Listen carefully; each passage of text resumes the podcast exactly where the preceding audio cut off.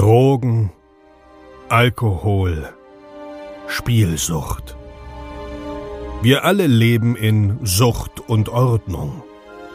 Dieser Podcast berichtet über Konsum und Süchte, ohne diese zu verurteilen oder zu verherrlichen. Herzlich willkommen bei Sucht und Ordnung. Ho, ho, ho und herzlich willkommen bei einer weiteren Episode Sucht und Ordnung. Schön, dass du wieder eingeschaltet hast, auch heute am ersten Weihnachtsfeiertag. Ich wünsche dir und deiner ganzen Familie ein tolles Fest. Äh, hoffe, du feierst schön mit der Fam im engsten Kreis, mit allen Regeln, die einzuhalten sind in dieser schwierigen Zeit und hoffe einfach, dass du, ja, dass du eine tolle Zeit hast, eine besinnliche Zeit.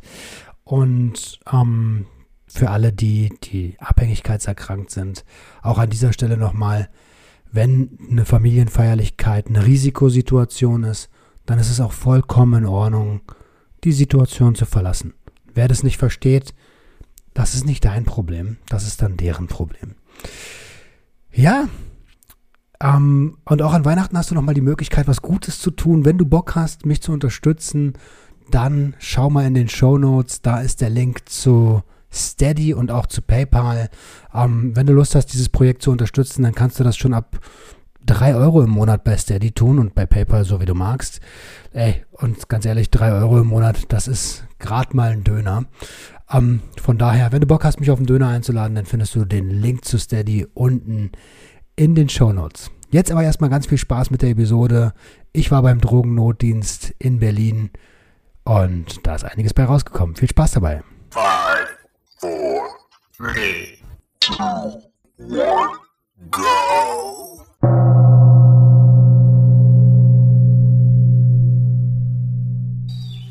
Einen wunderschönen guten Tag und herzlich willkommen zu einer neuen Episode Sucht und Ordnung. Ich freue mich ganz besonders heute wieder Experten im Boot zu haben. Ähm, ich bin zu Gast beim Drogennotdienst in Charlottenburg mit dem Arthur und der Julia. War richtig, ne? Oh Gott, oh Gott. Mein Namensgedächtnis ist ein bisschen im Arsch.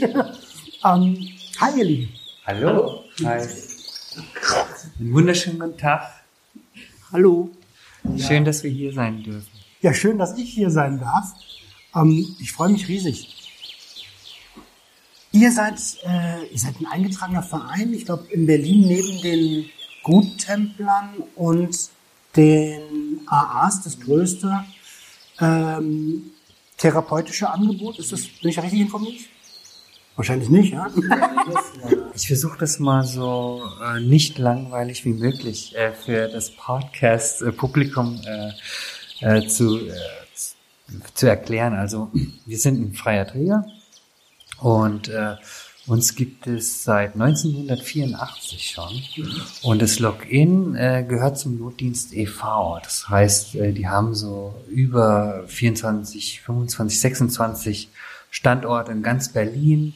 Das ist alles dabei von äh, Drogenberatung äh, zum Wohnen, zum Arbeitsbereich, psychosoziale äh, Betreuung, aber auch ähm, wie du schon richtig angemerkt hast, auch äh, therapeutische Angebote. Es gibt richtige ambulante Therapie, was wir anbieten. Und äh, Nachsorge äh, bieten wir an, äh, an manchen Standorten, auch am, im Login. So. Okay, den Login, was, was, was für Login? Sind wir gerade im Login? Genau, wir sind gerade im Login. Äh, das, ist, das ist in Berlin so aufgeteilt, dass Drogenberatungsstellen, das, man nennt es regionale Aufteilung. Wir haben quasi einen Versorgungsauftrag. Das heißt auf Deutsch, jeder, der ein Thema hat zum Thema Drogen, äh, vor allen Dingen illegale Drogen, ob das jetzt die Mama, der Papa ist, äh, Betroffene selber oder auch Fachkräfte, mhm. Die können äh, durch uns äh, durch die Tür kommen und wir machen den auf und kümmern uns um die. Dafür gibt uns äh, der Senat Kohle. Das ist äh, schön. Super gut. Ähm, ich verstehe und das heißt, ich kann ohne jegliche Vorgeschichte äh, herkommen. Gibt es auch einen, einen, Telefondienst, falls ich am Anfang, ist ja oft so, dass man anonym bleiben möchte, sich noch nicht so traut. Ich weiß, bei mir war es so. Ähm, Es war erstmal eine riesige Überwindung meiner Frau, überhaupt zu beichten, dass ich Konsument bin. Ähm, dann die Frage im Kopf zuzulassen, ey, ich brauche Hilfe, kannst du mir helfen? Kannst du mit mir gemeinsam Hilfe suchen? Und dann zu gucken, ach krass, es gibt ja mega viele Hilfeangebote. Das wissen die meisten Konsumenten gar nicht. Gibt es da auch die Möglichkeit, das ganz erstmal so niederschwellig wie möglich zu machen, sage ich mal? Äh, genau, also wir haben äh, während der gesamten Öffnungszeiten bei uns ähm, einen Telefondienst oder einen Empfangsdienst und äh, da kannst du äh, anrufen und auch erstmal ein paar Fragen am Telefon loswerden. Äh, und dann ist immer die Möglichkeit, sich auch anonym beraten zu lassen. Aus den verschiedensten Gründen ist es ja manchmal notwendig. Ähm, dann gibt es äh, vom Notdienst inzwischen auch auf der Internetseite das Angebot ähm, des Online-Chats, also noch niedrigschwelliger sozusagen, dass ich einfach direkt auf die Internetseite gehe dann ploppt da so ein Chat-Symbol auf. Und wenn ein Berater, Beraterin dann dran ist, dann kommt sofort auch die Frage, ne, hast du ein Thema? Und dann kann ich da auch erstmal per Chat loslegen. Ähm, wir machen inzwischen auch äh, per Telefon Beratungen und zukünftig, oder zum Teil haben wir es auch schon angefangen, aber es wird noch mehr werden, dass wir ähm, auch Online-Beratung anbieten, also über Zoom. Oder, okay, spannend. Genau. Ähm, Per E-Mail gibt es auch Klienten, die viel per E-Mail-Austausch machen, weil die einfach, weiß ich, aus den verschiedensten Gründen nicht so gut zu Fuß sind oder nicht so mhm. einfach herkommen können. Mhm. Genau. Aber das, die Möglichkeiten gibt es auf jeden Fall. Okay. Und ähm, die erste Frage, die mir kommt, du hast vorhin gesagt, illegale Substanzen, Alkohol wäre natürlich wahrscheinlich die problematischste legale Substanz neben Nikotin. Ähm, wegen welchen Themen kommen die Leute noch zu euch? Also Stichwort häusliche Gewalt oder so? Ist das auch dabei? Also häusliche Gewalt, äh, damit hatten wir äh, tatsächlich äh, gerade in der Corona-Zeit zu tun gehabt, als die ganzen Familien so zusammengepfercht waren. Äh, da kann ich mich auch erinnern. Äh, da hatte ich Telefondienst und musste auch ähm, ja Medi Mediation betreiben zwischen einer Mutter, die Drogen bei einem Teenager gefunden äh, äh, hat und der Teenager wollte gar nicht äh, die Drogen rausrücken und da ging es schon ziemlich heiß her und da musste man wirklich streitschlichtend eingreifen. Im Grunde genommen ist ja die große Überschrift, äh, äh, sag ich mal, illegale Substanzen, also mit diesem Schwerpunkt. Aber äh, wie du ja weißt, äh, stecken hinter der, dieser Überschrift alle möglichen Themen. Mhm. Vom Kinderschutz, häusliche Gewalt, äh, Probleme in der Schule, Probleme am Arbeitsplatz äh, und dergleichen. Ähm, insofern, das sage ich immer, äh, äh, Drogen und Sucht, das geht ja quer durch die Gesellschaft. Ne? Also von, von den Leuten, die man so in der U-Bahn sieht, bis hin äh, in die höchsten Managerebenen. Und genauso individuell sind auch die Problemlagen. Das heißt, ähm, das ist ja auch das Schöne an unserem Beruf. Wir wissen nie, wer durch die Tür kommt. Mhm.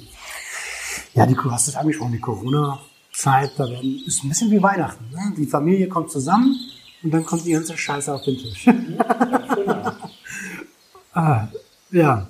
Ich kenne. Ja, super gerne. Also wir fanden es eh spannend. Wir haben ja im Login auch noch, sag ich mal, für die Berliner Suchthilfe bisschen untypisch auch so einen äh, äh, starken Familienschwerpunkt. Also das heißt, wir beraten komplette Familien. Ne? Wenn jetzt äh, äh, eine Mutter reinkommt und sagt, ich habe ein Problem mit meinem minderjährigen Kind, dann versuchen wir immer äh, das komplette Familiensystem zu beraten.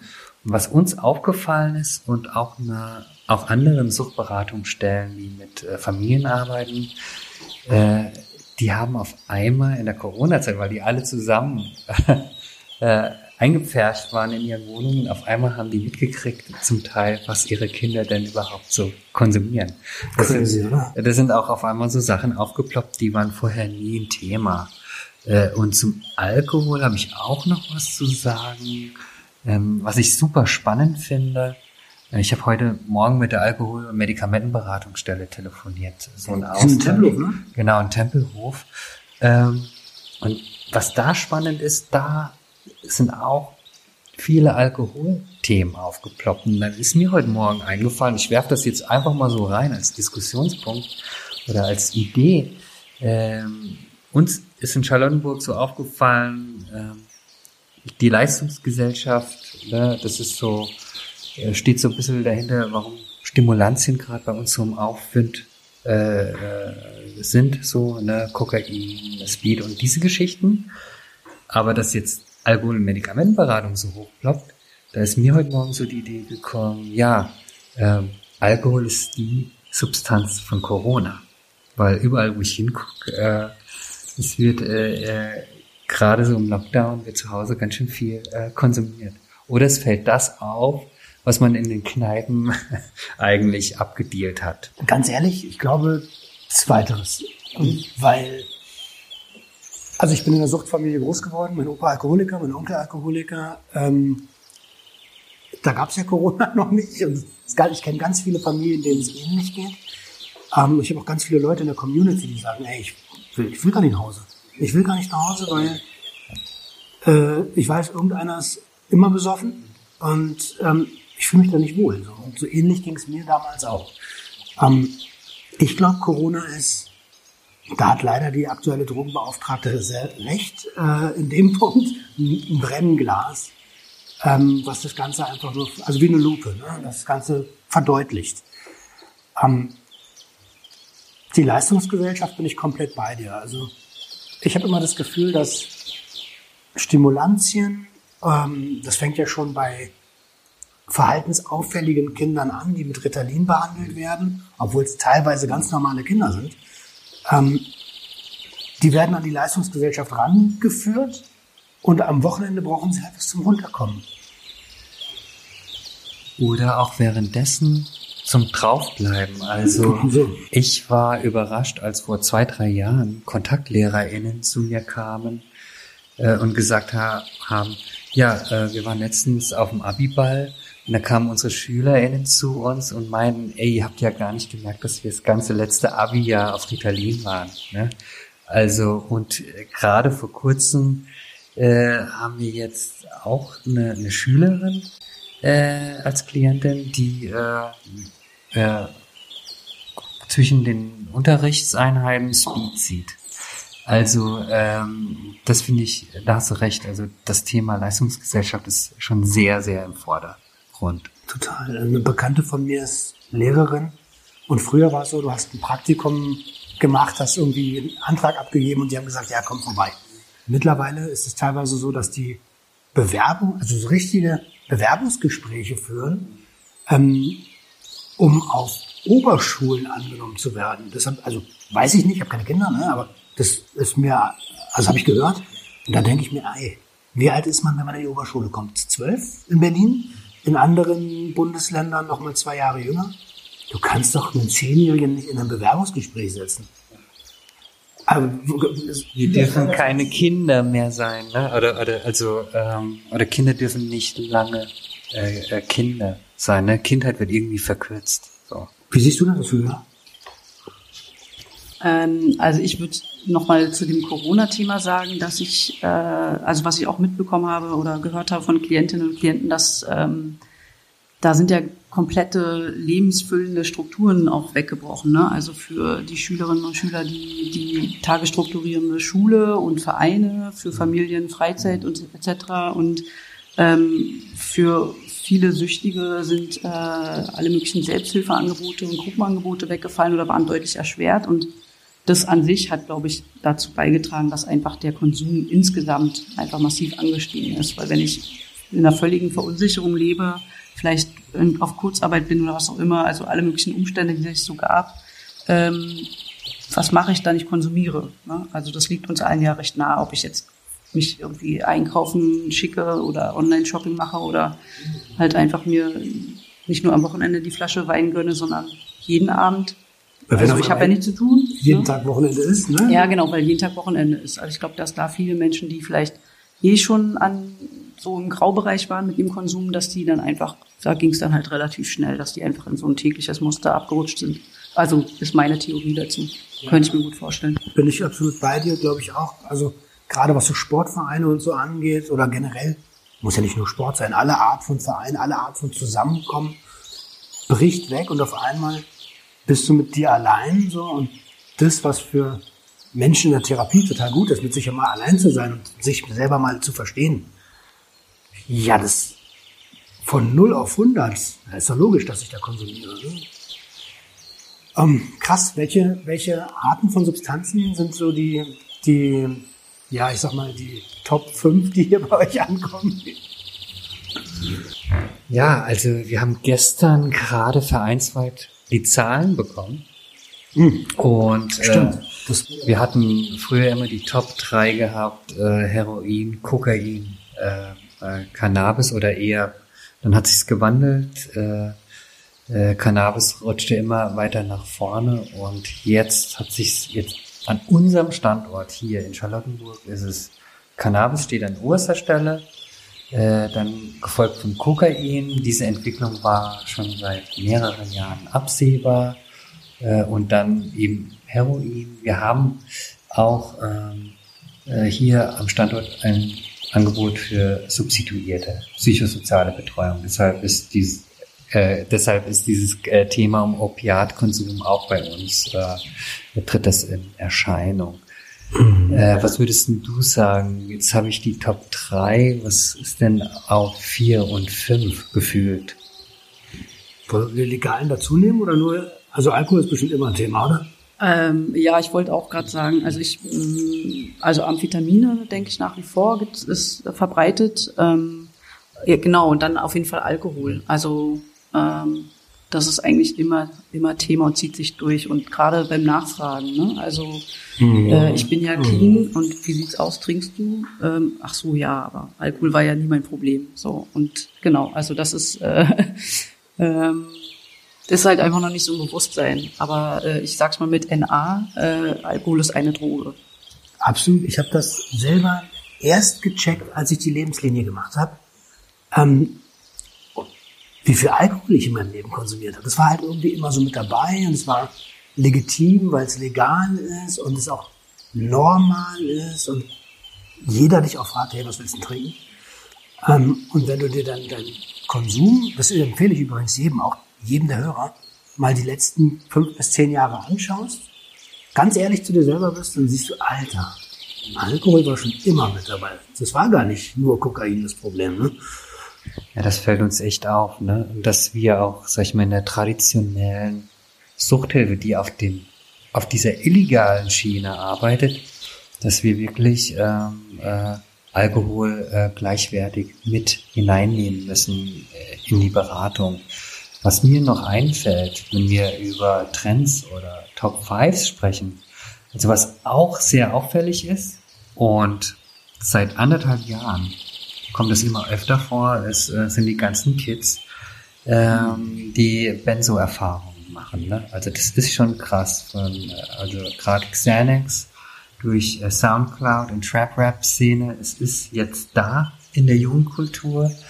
Und äh, das ist äh, nochmal eine, eine Herausforderung äh, für uns, weil wir natürlich alle mit ins Boot holen müssen, zu sagen, okay, ja, es gibt sowas wie Probierkonsum und Jugendkultur, aber äh, sag ich mal, Umgang mit Benzos, ähm, das ist natürlich nochmal eine andere Hausnummer, wenn es um gesundheitliche Themen geht.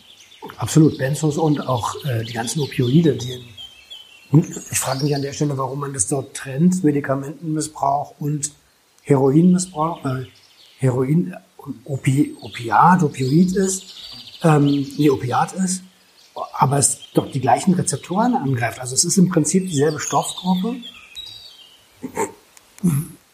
Habt ihr da, habt ihr da, könnt ihr mir das erklären? Ja, warum? also ich ähm, äh, würde sagen, es hat äh, traditionelle Gründe. Also die, das Berliner Suchthilfesystem ist äh, ähm, sehr stark aufgeteilt, äh, illegale und legale Substanzen, also auch in der Beratungsstruktur.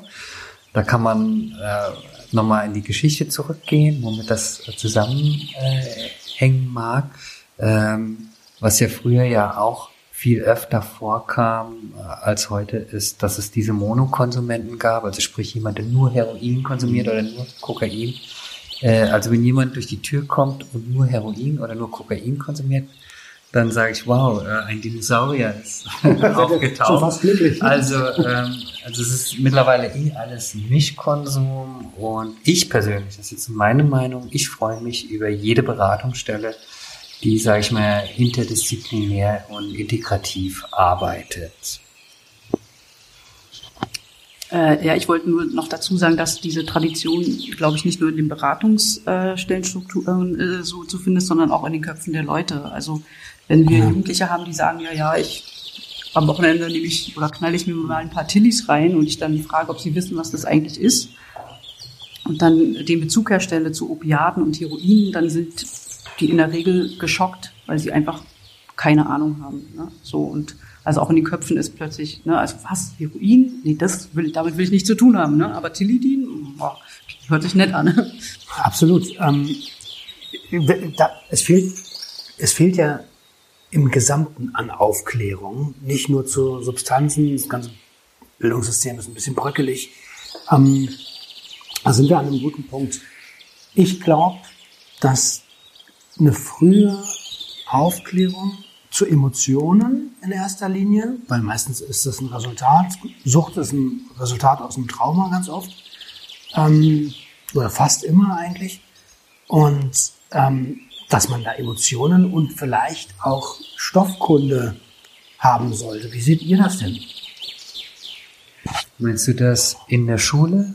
In, in der Schule? Ja, äh, bin ich 100% bei dir. Ähm, es gab ja immer wieder mal ähm, traditionell ähm, äh, diese Versuche und wir machen da auch gerne mit. Äh, wir haben auch eine Kooperationsschule, Ach, krass. Äh, wo wir versuchen, ähm, bestimmte Konzepte durchzuführen. Es gibt auch ähm, einen wunderbaren Träger. Ich mache mal für einen anderen Träger äh, Werbung. Und Caritas äh, halt heißt das Projekt. Äh, die machen ganz tolle Geschichten äh, in Schulen. Ähm, was ich super wichtig finde, ist, ähm, traditionell ist das ja so, da kommt die Polizei mit dem Drogenkoffer mhm. äh, rein und das kommt nicht so, nicht wirklich immer so gut an in der Klasse.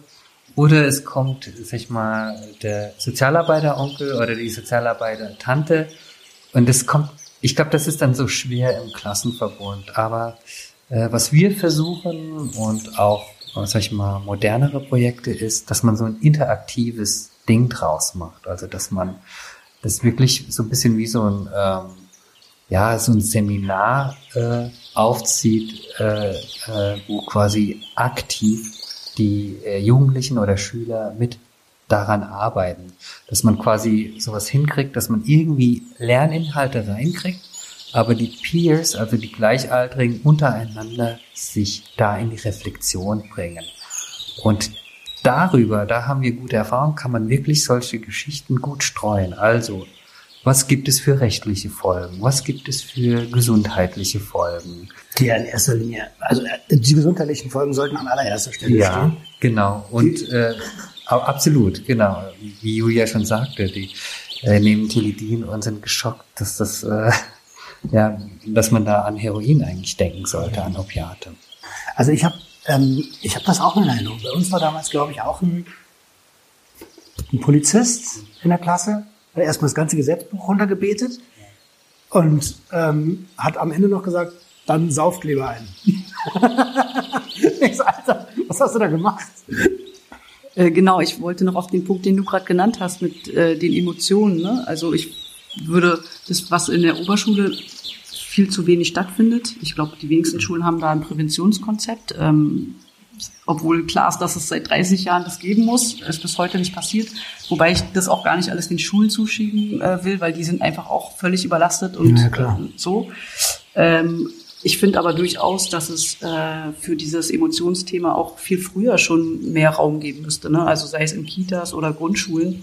Ähm, das muss ja noch gar nichts mit Substanzen zu tun haben, sondern wie reguliere ich eigentlich Gefühle? Wie gehe ich mit Gefühlen um? Weil ich glaube, das Thema kommt definitiv zu kurz in eigentlich allen Bereichen. Und welche Familie heute schafft es, selbst die noch so intakteste, schafft es denn bei all dem Leistungsdruck, Arbeitspensum, Schule etc., äh, da sozusagen drauf einzugehen? Und ich glaube, das wäre eine gute Präventionsarbeit, da noch mehr den Fokus drauf zu legen. Total. Kann die Familie gut entlasten, ne? weil die arbeiten den ganzen Tag und am Ende kommt auch noch das Kind und will was, was ist denn jetzt los? Genau, und äh, die Konzepte gibt es tatsächlich. Ne? Also ich bin selber Papa und meine Tochter geht in einer Schule, die ist leider äh, nicht ganz staatlich. Äh, daran merkt man eben so ein bisschen den Unterschied, was ich schade finde. Aber da werden die Eltern zu Elterntraining verdonnert. Also alle Eltern müssen zu einem El Elterntraining. Äh, was ist, wenn äh, Kind mit Hausaufgaben überfordert ist oder äh, Medienkompetenz und all diese Geschichten. Cool. Und die Kinder müssen in der dritten und vierten Klasse müssen die genau zu so einem Emotionstraining. Also sprich, ich habe Gefühle, ich habe Bedürfnisse. Wie formuliere ich das? Wie bringe ich das zum Ausdruck, damit ich nicht Wut, Groll und dergleichen ähm, äh, quasi äh, hege und pflege und irgendwann platzt es. Ähm, das wäre schade, also das, das ist schade, dass es an, sag ich mal, im normalen Schulbetrieb nicht so etabliert wird. Also es gibt halt, ich bin immer froh, also wir arbeiten ja mit Schulen zusammen, ich bin immer froh, wenn Schulen Lust haben, richtig konzeptionell und kulturell auf dieses Thema zu gucken. Also es gibt, es gibt, äh, sag ich mal, manche Schulen sagen, ja, äh, haben sie ein ganz tolles äh, Programm oder ein tolles Seminar. Das schieben wir dann irgendwann kurz vor den Herbstferien dazwischen und am besten geht's nur anderthalb Stunden. Wenn die Aufmerksamkeitsspanne genau. total fertig ist und die So. so an Konsum denken. Genau, und aber es ist ein, ein, ein riesiges Kulturthema für die Schule, weil die Schule, ne, wenn die Dealer an den Schulen haben oder wenn da ein Konsumproblem, die müssen ja erstmal überlegen, wie wollen wir überhaupt damit umgehen, zum, äh, mit so einem Thema. Wie öffentlich wollen wir damit umgehen? Sind sind wir in einer Schule, die sagt, öffentlich, bei uns gibt es kein Drogenproblem? Oder sind die mutig und gehen das Ding an? Ähm, wir haben gerade eine Kooperation, ich finde die wunderbar. Ähm, äh, und das sind halt leider Einzelfälle, vielleicht macht es irgendwann Schule, Schule für die Schule. Ähm, äh, wir sind mit der Kontaktlehrerin im direkten Austausch. Die schickt auch uns komplette Familien hierher. Äh, und, äh, und wir sind im Gespräch, auch irgendwann äh, zu denen in die Klassen zu kommen. Und dann werden wir es auch so versuchen, so interaktiv wie möglich zu gestalten und nicht Onkel und Tante und Polizist erzählen euch mal was. So. Ähm, da würde ich gerne nochmal eine Lanze brechen für die Polizei. Es gibt engagierte PolizistInnen, die auch gerne mit Suchtberatung zusammenarbeiten und dann kann man sich nämlich gegen, äh, miteinander abstimmen und das äh, irgendwie so äh, rüberbringen, dass es äh, in der Klasse auch irgendwie ankommt. Es gibt so einen ganz bekannten Polizisten, der auf der Instagram-Polizist, ich weiß, ich habe den Namen vergessen, der ist äh, total, äh, ist ein Berliner Polizist. Ähm, total Social Media affin und klärt auf Social Media so ein bisschen auf. Äh, Finde ich spannend, falls du, dessen Namen ich vergessen habe, das hier, ne? dann bist du herzlich gerne eingeladen. Ähm, ja, aber generell ein akzeptierenderer Ansatz. Oder da würde mich euer, euer Gedanke dazu interessieren. Was ist denn jetzt? Kommt der 15-, 16-Jährige, hat konsumiert, ist wahrscheinlich schon viel zu alt, aber hat konsumiert, gehen wir mal von einem 15-, 16-Jährigen aus. Und sagt es seinen Eltern, kriegt als Dankeschön dafür, dass er es denen gesagt hat, eins aufs Maul. Also, oder eine Ordnungsschelle. Was passiert denn als nächstes? Der geht nie wieder dahin. Ne?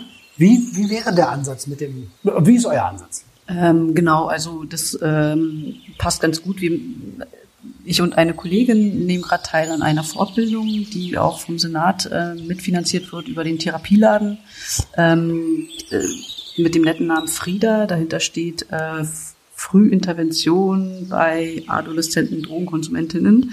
Ähm, und es ist ein systemischer Ansatz. Also wir gucken eben, dass nicht nur der sogenannte Symptomträger, ja, vielleicht der Jugendliche, äh, im Fokus steht und an dem wird sich dann abgearbeitet, sondern der ist ja noch jung und da passiert ganz viel, also ganz viele Einflussfaktoren und ähm, der lebt sozusagen in einem System und ähm, Bestandteile dieses Systems sind nicht nur die vielleicht Eltern oder Geschwister, sondern auch äh, andere Peers, das soziale Umfeld, wo der wohnt und so weiter und so fort. Und ähm, deswegen laden wir in der Regel die Jugendlichen oder auch oft sind es ja die Eltern, die kommen als erste äh, immer dazu ein, dass sie das andere Elternteil und auch die, die Kinder selber, gern auch die Geschwister, dass die einfach alle kommen, ne, damit sozusagen die ganze Familie äh, sich mit diesem Thema beschäftigt so und auch äh, interveniert. Ähm, und dann ist es sozusagen so, dass je nachdem, ähm, wie die Gespräche verlaufen, ist dann am Ende gar nicht mehr der Jugendliche in der Beratung oder nicht der Hauptakteur, sondern die Eltern. So, weil die sind eben die, ne, die müssen gucken, was sie verändern können, wie sie ihren Einfluss äh, geltend machen können, um das Problem anzugehen. Mhm. Glaubt ihr, dass die Eltern heutzutage ihrer Aufsichtspflicht genügend nachkommen? Also prozentual gesehen, natürlich jetzt nicht alle Eltern. Ich finde, das, da würde ich nochmal auf mein Anfangsstatement zurückkommen, äh, gern zurückkommen. Man weiß ja nie, was durch die Tür kommt. Und ähm, dieses ganze Thema Sucht ist so individuell. Ähm, und wir haben alles. Also wir haben äh, von super engagierten Eltern, vielleicht zum Teil auch zu engagiert, äh, gibt's ja auch, ne, wo man so ein bisschen auch bisschen die Bremse reinhauen äh, muss und auch Räume schaffen muss für den äh, Jugendlichen, bis hin zu Eltern, die mit ihren erzieherischen Themen überfordert sind. Ich würde immer sagen, äh, und das belegt, sag ich mal, auch die Fachliteratur, äh, ist die meisten äh, oder fast alle Eltern lieben ihre Kinder und versuchen ihr Bestmöglichstes. Und was man so äh, sieht, was dann so aufploppt, wenn quasi Kindeswohl gefährdet ist und, und der Kinderschutz betroffen ist, das hat ganz oft äh, was mit Überforderung zu tun und mit fehlenden Skills. Und äh, da versuchen wir im, im Rahmen von Sucht äh, da mit hineinzuwirken und äh, mit den äh, Familien zu arbeiten. Und äh, ja, Eltern müssen Skills lernen, äh, aber auch äh, die Jugendlichen, also schon alleine offen über so ein Thema zu reden in der Familie, dem anderen Räume einzuräumen und dass gleich jemand austickt oder an die Decke mhm. geht. Schon allein, wenn man schon allein das erreicht, äh, äh, kommt man schon ziemlich weit. Ähm, und, in, und insofern würde ich sagen, ich finde die Eltern, also alle Eltern, denen wir begegnen, die, die geben sich wirklich Mühe.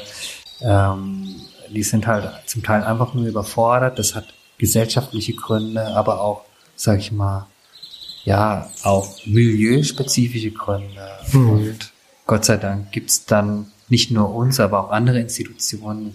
Es gibt ganz tolle Familienhelfen, die äh, sich da mit hineinbegeben. Äh, Familienberatungen, die äh, super engagiert sind. Also man hängt da nicht mehr so in der Luft. Sehr tolle Antwort, Arthur. Mega gut, weil es wäre, glaube ich, auch zu plump, einfach zu sagen, ja, sind sie.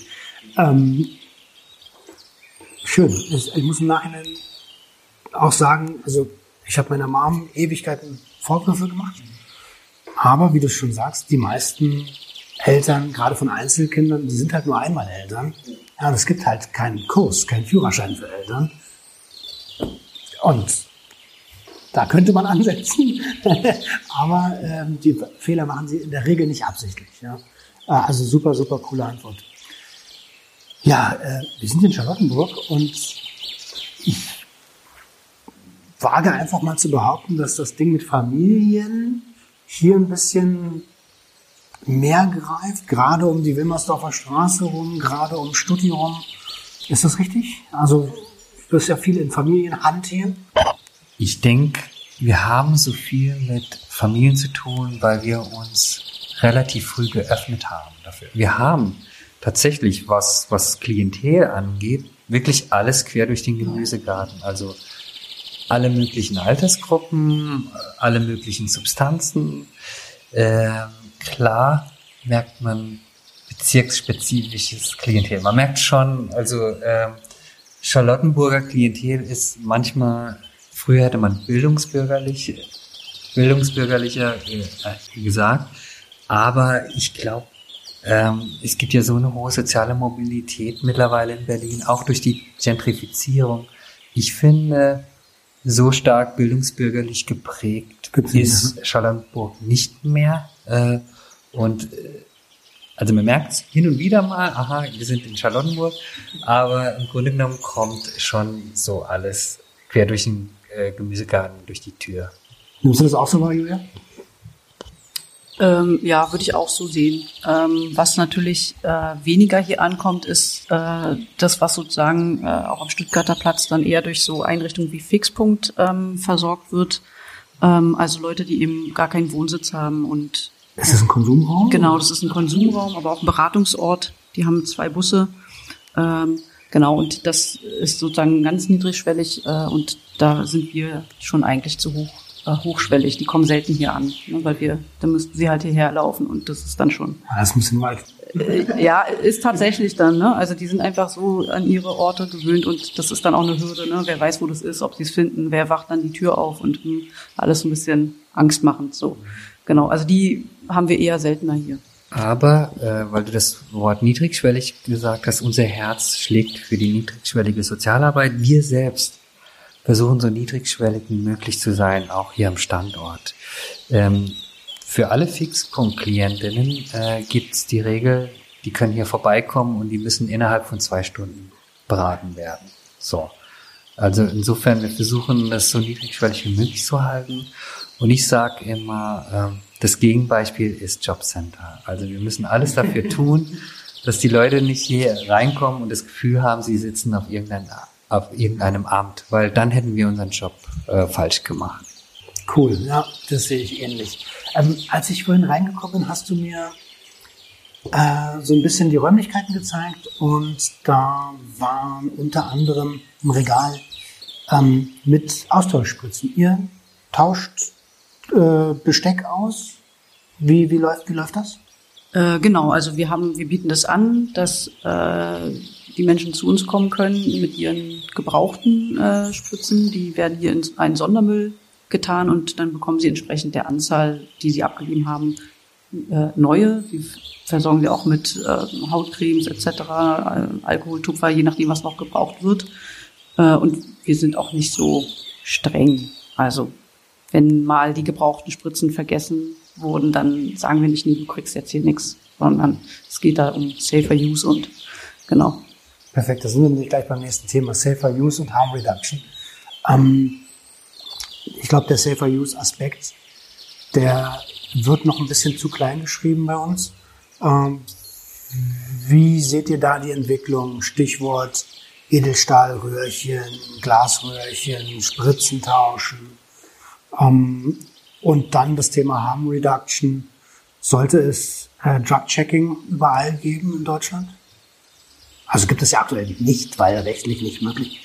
Also ich äh, beantworte mit einem klaren Ja. Äh, ist ja logisch. Äh, weil äh, es geht ja darum, äh, dass Menschen irgendwie gesund über die Bühne kommen. Also äh, ich habe immer so das Motto, natürlich ist jeder Konsum irgendwie riskant, äh, äh, aber ich sag dann, ich sag, ich formuliere es mal platt und unprofessionell. Ich sag, wenn du schon konsumieren musst oder was äh, einnehmen musst, dann sei wenigstens aufgeklärt äh, und weißt, was, was, du quasi in dich hineinführst oder trinkst oder sneefst und dergleichen.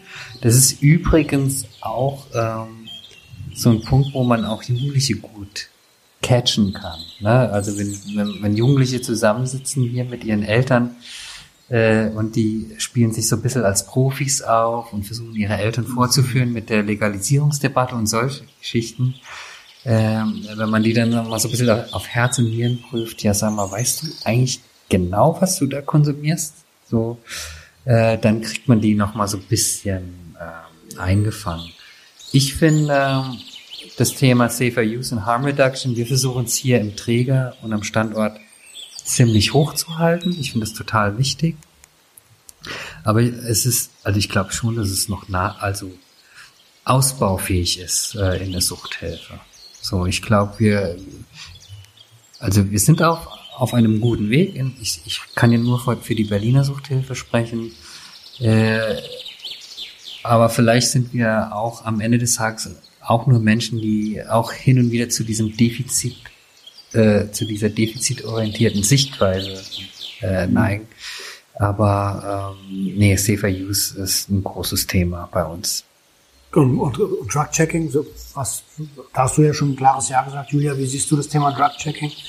Ähm, also ich halte es auch für sinnvoll. Ähm, ich weiß, dass inzwischen, also zumindest äh, zu vor 20 Jahren sowas wie äh, MDA, MA, wenn es überhaupt noch drin ist, äh, dass teilweise da extrem hohe Werte erreicht werden, die Leute dann irgendwie auf den Mond katapultiert so ähm, und es wäre natürlich gut, wenn die Leute die Möglichkeit hätten, äh, ihre Sachen, ihre Substanzen ähm, testen zu lassen. Ich kann nachvollziehen, dass das alles rechtlich schwierig ist, weil solange das sozusagen ein Recht, eine Rechtslage gibt, die sagt, das ist illegal, funktionieren manche Dinge nicht, auch wenn sie wünschenswert wären das stellt natürlich die gesamte Debatte nochmal irgendwie ähm, ähm, oder steht nochmal an, wie, wie ist damit umzugehen, dass Alkohol, Tabak legal ist und die anderen Sachen nicht. Mhm. Ähm, ja, aber ich, also ich kann es nachvollziehen, dass es eben nicht ermöglicht wird. Ne? Da spielen verschiedene Interessen eine Rolle, aber eben die Rechtslage ist sicherlich eine Größe dabei. Okay. Ähm, jetzt oute ich mich mal, also meine Hörer wissen das generell. Ähm, ich würde es aber gerne als Diskussionspunkt mit einbringen. Ich bin perspektivisch dafür, dass man fast alle Substanzen entkriminalisiert. Mindestens mal entkriminalisiert. Wie mir ist aber wichtig, dass es vorher die Möglichkeit gibt, eine Konsumkompetenz aufzubauen. Das wird sicherlich noch 10, 12, 15 Jahre dauern. Wie ist eure Sicht der Dinge? Das ist immer, ich liebe diese Fragen, weil ich muss es ja so beantworten, dass meine Öffentlichkeitsreferentin mir nicht ins Kreuz springt. Ah, okay. Äh, nee, klar, aber nee, wir sind ja schon sehr, ich, ich würde sagen, sehr fortschrittliche Träger.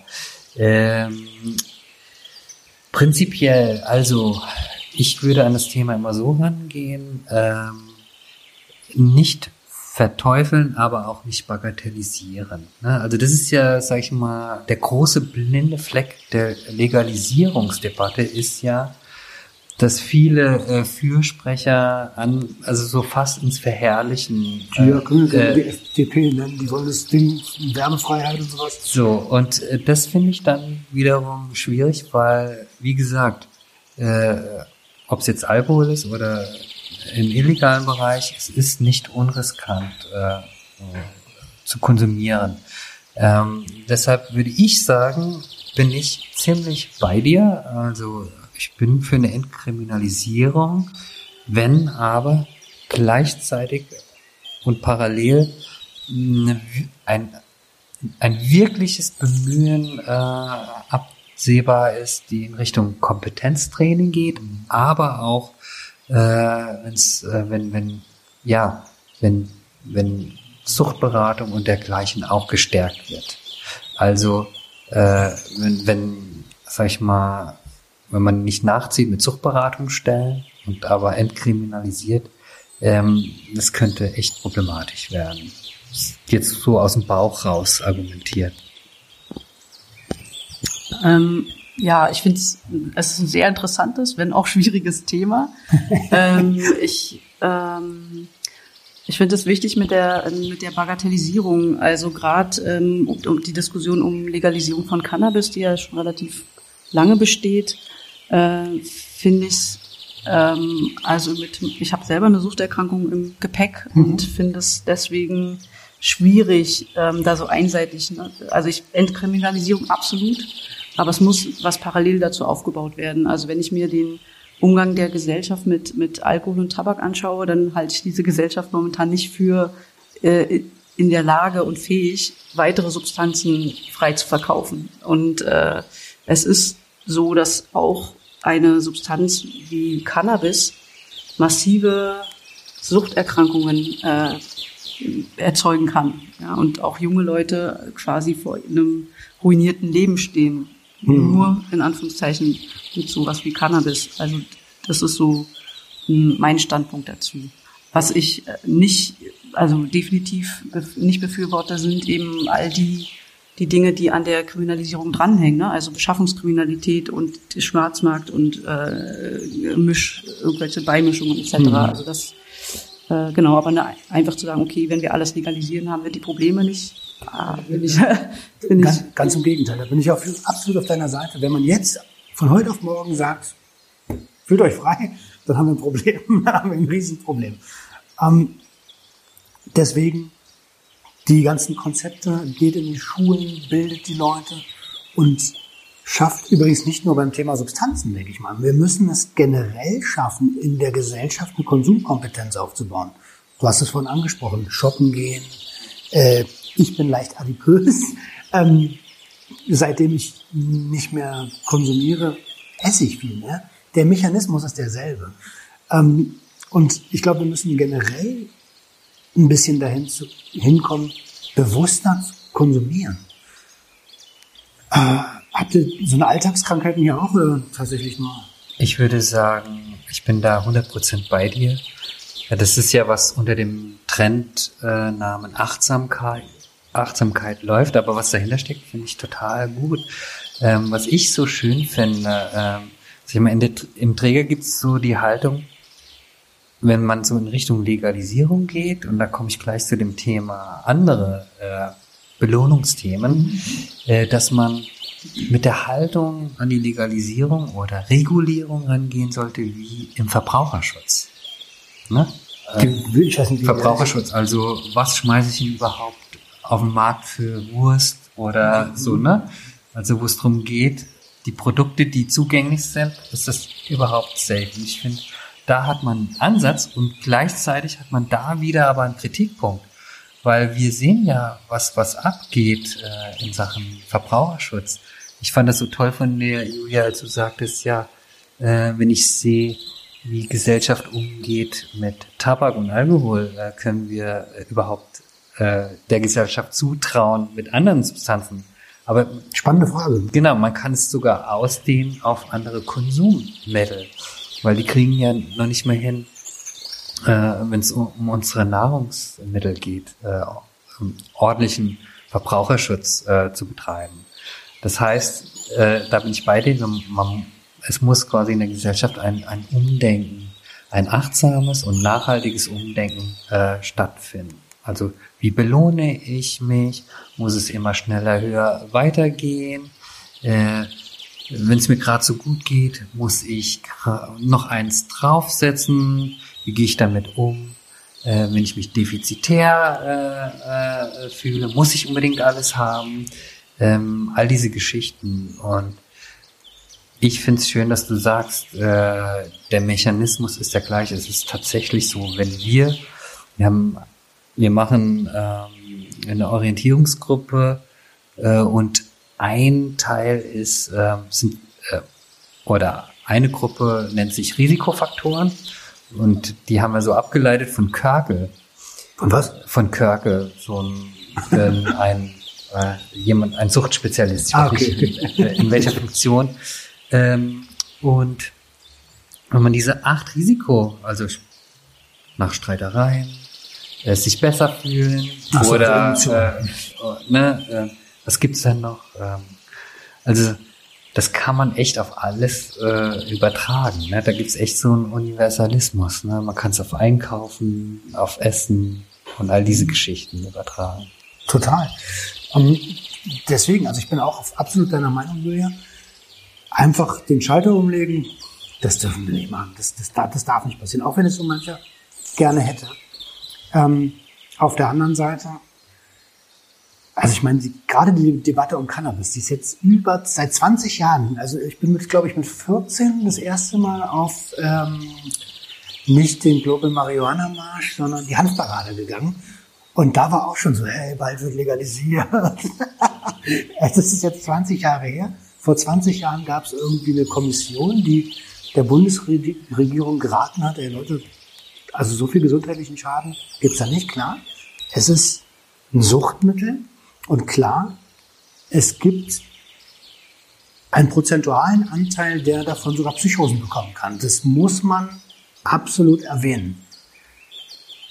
Und trotzdem ist es ja so, dass niemand möchte, dass Jugendliche rauchen. Also alle, die, die für die Entkriminalisierung sind, sind ja auch für Jugendschutz. Ne? Ich glaube, ich habe den, hab ja. den Faden verloren zwischendurch. Nee, nee, nee, äh, nee äh, bin ich, da will ich einfach nur dir zustimmen. Äh, und das ist, ich finde, man muss einfach eine ehrliche Debatte führen. Ja. Äh, und du hast es ja schon erwähnt, ne?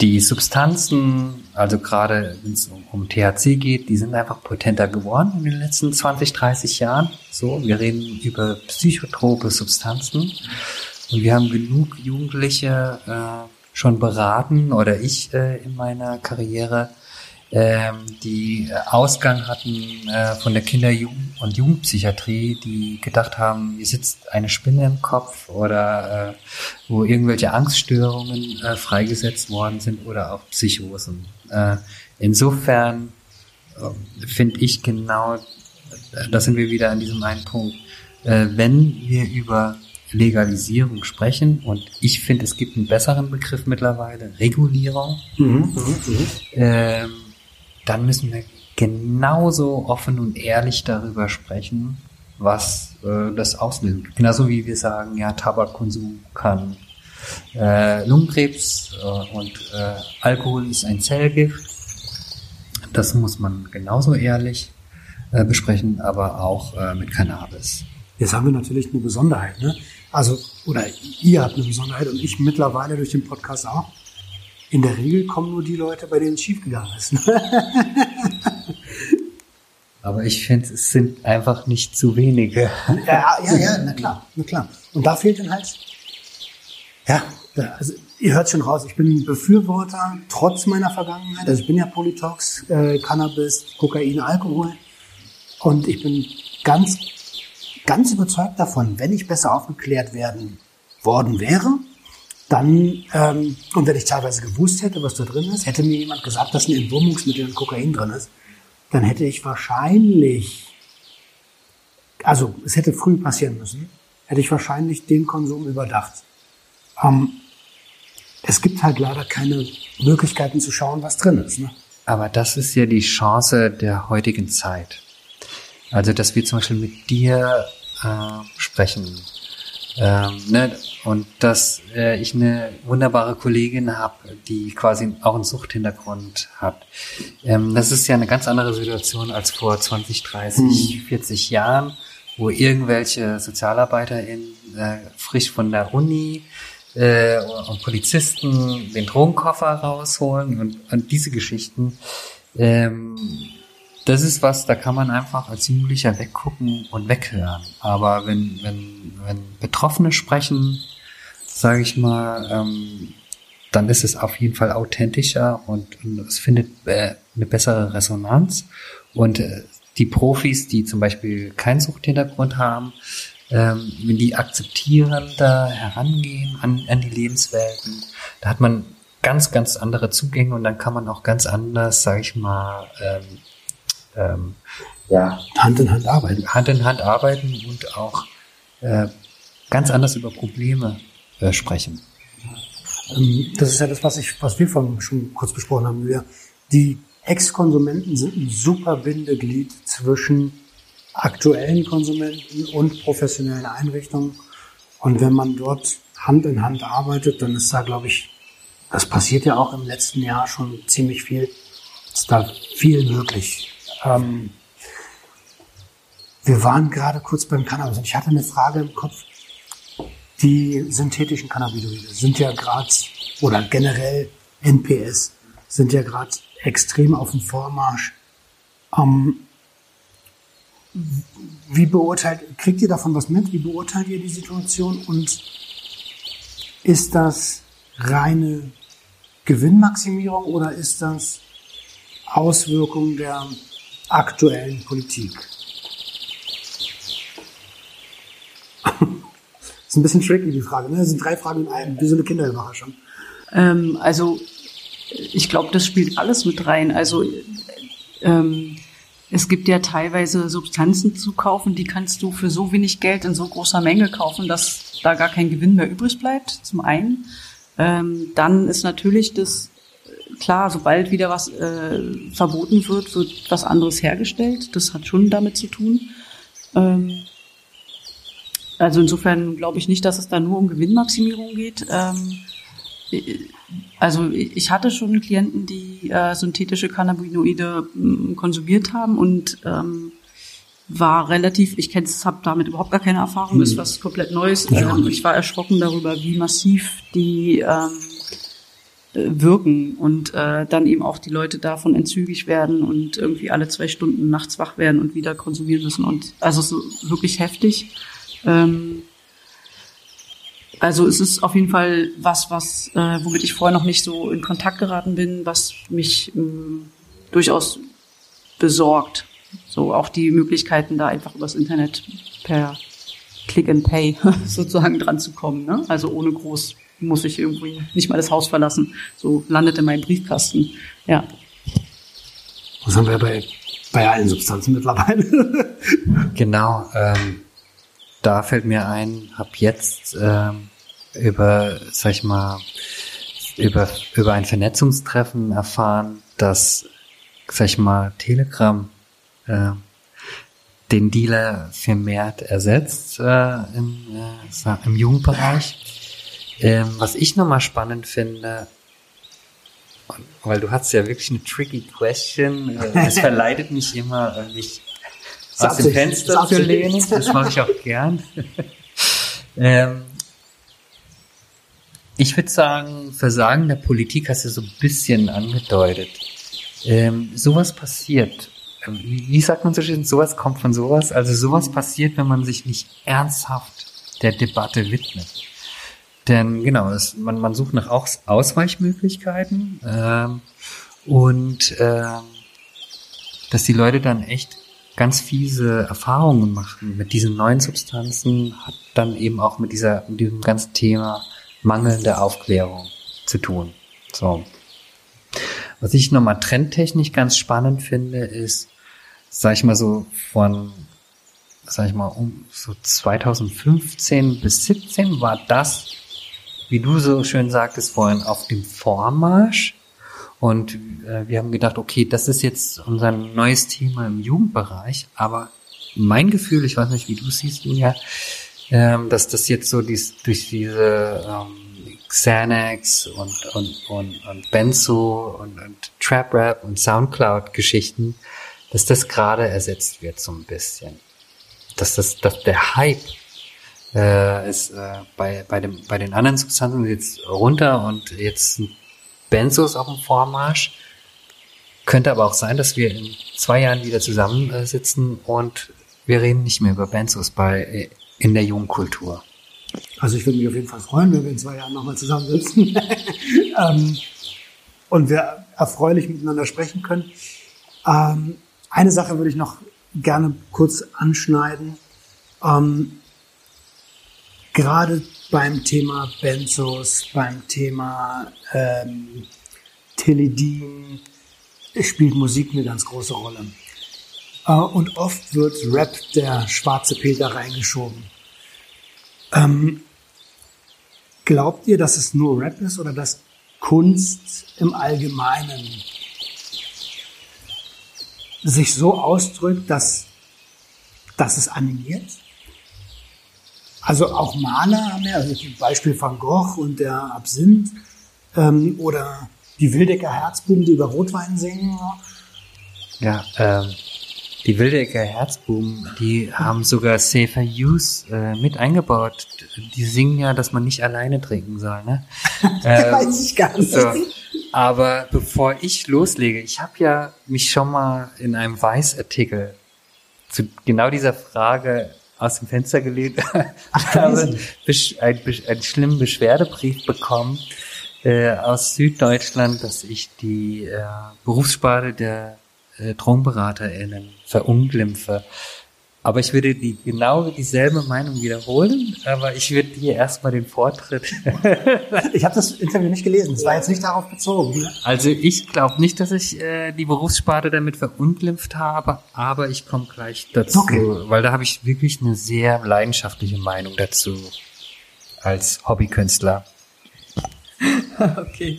Ähm, ich, also ich weiß, dass das äh, ein Thema ist in bestimmt, also ich bin da nicht so affin, ich, äh, ist nicht ganz meine Musikrichtung, aber ich habe mitbekommen, dass das teilweise da propagiert wird oder eben auch in Musikvideos ähm, konsumiert wird. Äh, die Klientinnen und Klienten, die ich bis jetzt hatte, wo Xanax oder Tilidin irgendwie probiert wurde, die würde ich gar nicht unbedingt zu dieser Musikrichtung ähm, dazu zählen. Deswegen glaube ich nicht, dass das, also es mag sicherlich in einer bestimmten Szene irgendwie auch aktuell sein, aber ich glaube, dass es durchaus auch äh, bei anderen Jugendlichen einfach vorkommt, weil es auf dem Markt ist und weil, keine Ahnung, es gerade gut ist, da ranzukommen. So. Mhm.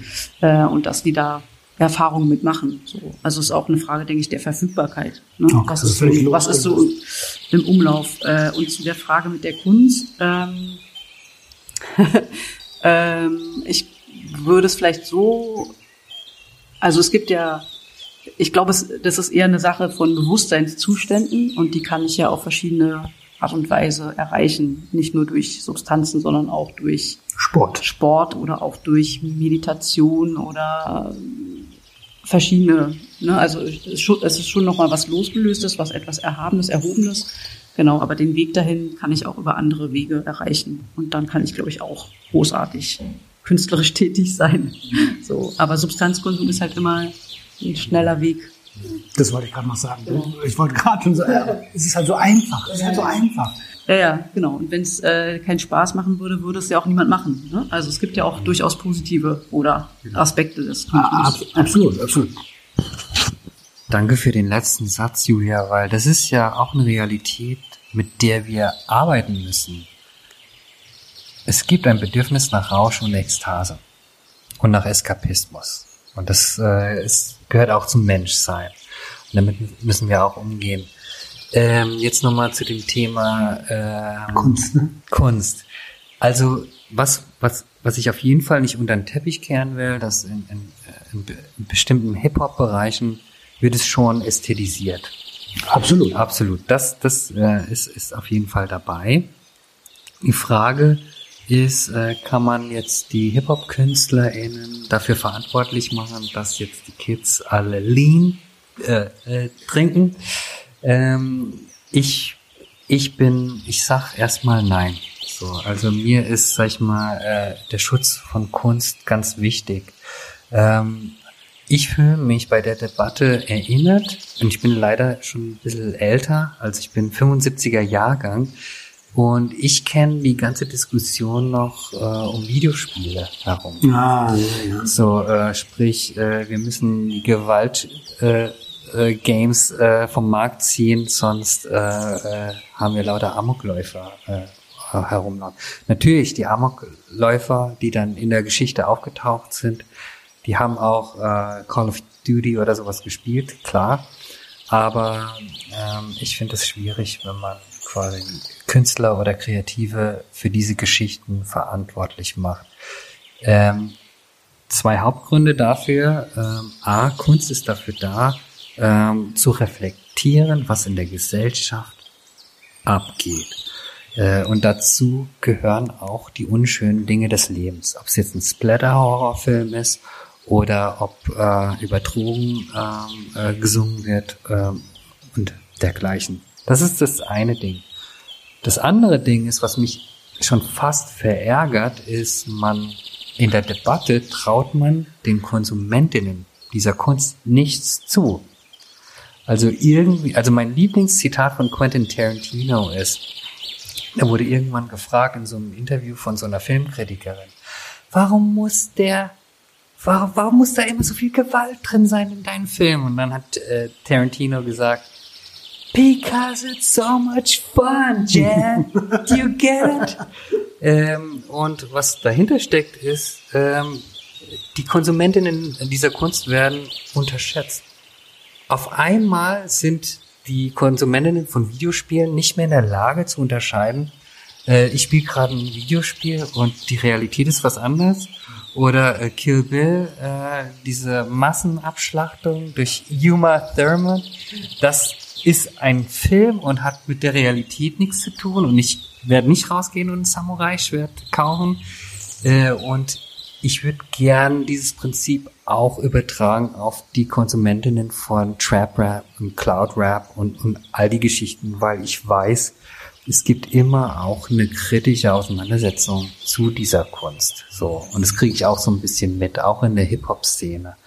Mhm. Und äh, ich komme aus der Punkrock-Szene und äh, die Dimple Minds haben damals gesungen, Blau auf dem Bau. Wir machen blau, wir sind blau wie die Sau. Äh, und ich sauf halt auch nicht auf Arbeit. Obwohl ich das, den Song echt cool fand damals mit 13. Ah, Ja, total. Ähm, ich bin da einer sehr ähnlichen Meinung. Also man soll äh, künstlerische Freiheit, darf ich wohl sagen, was ich möchte. Außerdem wird dort ganz oft, wie du schon gesagt hast, einfach reflektiert, was passiert in meinem Leben. Was ich ein bisschen kritischer betrachte, ist halt die Art und Weise, die gerade sich Hip-Hop nennt. Das ist ja immer in einem Wandel, aber für mich ist, für mich ist es kein Rap mehr, ne? auch wenn ähm, das als solcher verkauft wird, ist halt einfach Pop und hat wenig mit Skills zu tun. Und Aber dann gehörst du zu den alten Hasen? ja, total. Also Das- die 90er und um die ja. 2000er Wende, die würden sich, die haben, die sagen auch, das hat nichts mit Musik zu tun. Aber das ist doch äh, immer so. Und ich, ich kann darüber, ich komme ja aus dem Punkrock, ne? Äh, und äh, mein, mein Lieblingspunkrock äh, ist äh, Mitte der 80er Jahre. Äh, und die ganzen 90er Jahre Punks wurden von denen äh, verabscheut, weil das hat doch mit Punk nichts zu tun. Und dann singen die über Probleme in der Schule und die sind verliebt und sowas. Was hat das mit Punkrock zu tun? Und ich, ich lache mich halt kaputt, weil ich beobachte das ja auch, weil wir dieses Klientel haben und ich interessiere mich für Popkultur.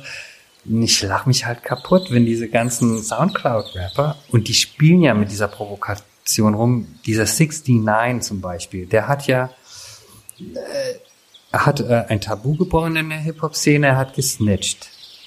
Und was macht er? Also normalerweise ist das dein Ende in der Hip-Hop. Ah ja, klar. Er macht kackfrech weiter. Ich habe so Videos gesehen, wo der quasi mit Bodyguards durch die Straßen geht äh, und überall Stinkfinger äh, äh, rumzeigt und Geld verteilt an Leute. Und dar und ich glaube, darum geht's. Und ich, ich lache mich halt kaputt, dass den Hip-Hopern genau das widerfährt. Und ich, und ich wette mit dir, dein Hip-Hop wurde verabscheut von den Leuten, die Run DMC gehört haben. Jetzt, wo du so ausgesprochen hast, habe ich mir das genau gedacht. Und ich dachte gerade so, krass, du bist auf einmal der spießige Alte, den du früher so verabscheut hast. Crazy. Letzte Frage. Ähm, eigentlich keine Frage. Ich habe zum Abschluss immer so ein Ding, was möchtet ihr den Hörern von Sucht und Ordnung mit auf den Weg geben? Jede Altersklasse, teilweise Konsument, teilweise Angehörige, teilweise auch einfach Institution. Fühlt euch frei. Einer nach dem anderen. Julia will Zeit kaufen, um sich was Gutes zu überlegen. Es muss auch nicht, was, muss nichts krass tiefgründiges sein. Einfach Ich will es auch nicht so krass tiefgründig machen, äh, sondern ähm, ich, ich will einfach mal nochmal anschließen. Es gibt ja so eine Phrase, so, so eine Worthülse in unserer Gesellschaft, die heißt Transparenz. Ne? Und wir leben das hier. Das kann ich einfach so sagen, oder? So.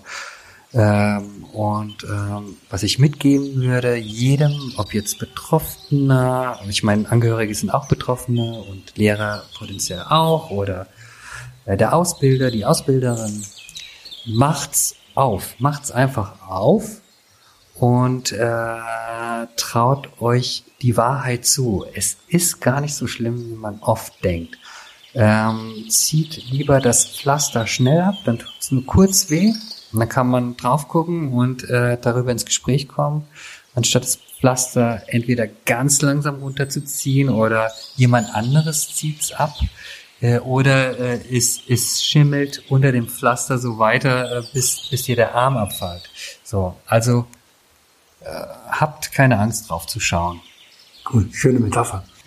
Ja, ich würde, würd, glaube ich, in die ähnliche Richtung gehen. Ähm, ich kann aus eigener Erfahrung und von den Erfahrungen aus den Beratungen sagen, dass ähm, eigentlich alle Menschen berichten, dass wenn sie sich erstmal überwunden haben äh, und sich eingestanden haben, dass sie Hilfe brauchen und diesen Schritt, der unglaublich schwer ist, äh, aber gemacht haben und sich anderen anvertraut haben und um Hilfe gebeten haben, dass, äh, dass es glücklicherweise leben wir hier in diesem Land, wo es unglaublich viele Hilfsangebote gibt und äh, das im Nachhinein für eigentlich alle Menschen eine große Bereicherung für ihr Leben war, diesen Schritt gemacht zu haben. Genau, und da will ich gerne alle einladen, diesen Schritt zu gehen, wenn sie an dem Punkt sind, dass sie denken, dass es nötig sein könnte. Ja, da möchte ich mich nochmal ganz kurz anschließen. Mein Leben war ja immer Rush, Rush, Rush. Anerkennung, Verkaufen, schnell, schnell. Und als ich dann einfach ehrlich zu mir selber war, also einfach, war überhaupt nicht einfach, aber als ich ehrlich zu mir selber wurde und den Schritt nach links aus der Autobahn rausgemacht habe, war auf einmal alles einfacher. Und das ist total krass, welche Magie das hat, sich aus dieser Leistungs- und Druckgesellschaft, wo du in die Bilder von anderen Menschen passen sollst, einfach rauszunehmen. Kann ich mich hundertprozentig anschließen. Ihr Lieben, vielen, vielen lieben Dank, dass ihr euch die Zeit genommen habt, dass ich da sein durfte. Ähm, wir machen vielleicht gleich noch ein, zwei äh, kurze Videos, ein paar Shoutouts. Und dann wünsche ich euch Hörern da draußen ein ganz, ganz tolles Wochenende. Und die letzten Worte gehören wie immer euch. Noch eine kurze Verabschiedung vielleicht. also, ähm, Dank geht zurück. Ähm, äh, wir sind immer froh, wenn wir jenseits unserer Beratungsstelle auch andere erreichen dürfen und zu anderen sprechen äh, dürfen. Und ähm, ich find's toll, dass es auch im Kreis der KonsumentInnen, der User, was weiß ich, was, was da am besten passt als Begriff, dass äh, so viel Engagement gibt äh, und äh, freue mich einfach darüber. Vielen lieben Dank von mir. Ja, danke für das Gespräch. Ich freue mich, dass es äh, geklappt hat. Ähm, ich finde es toll, dass es diesen Podcast gibt. Kann noch mehr von geben und hoffe, dass du noch lange weitere Folgen produzieren kannst und äh, viele Follower hast. ich finde es ein super, ich finde es gut. Vielen Dankeschön. Ist auf jeden Fall geplant. Ich danke euch.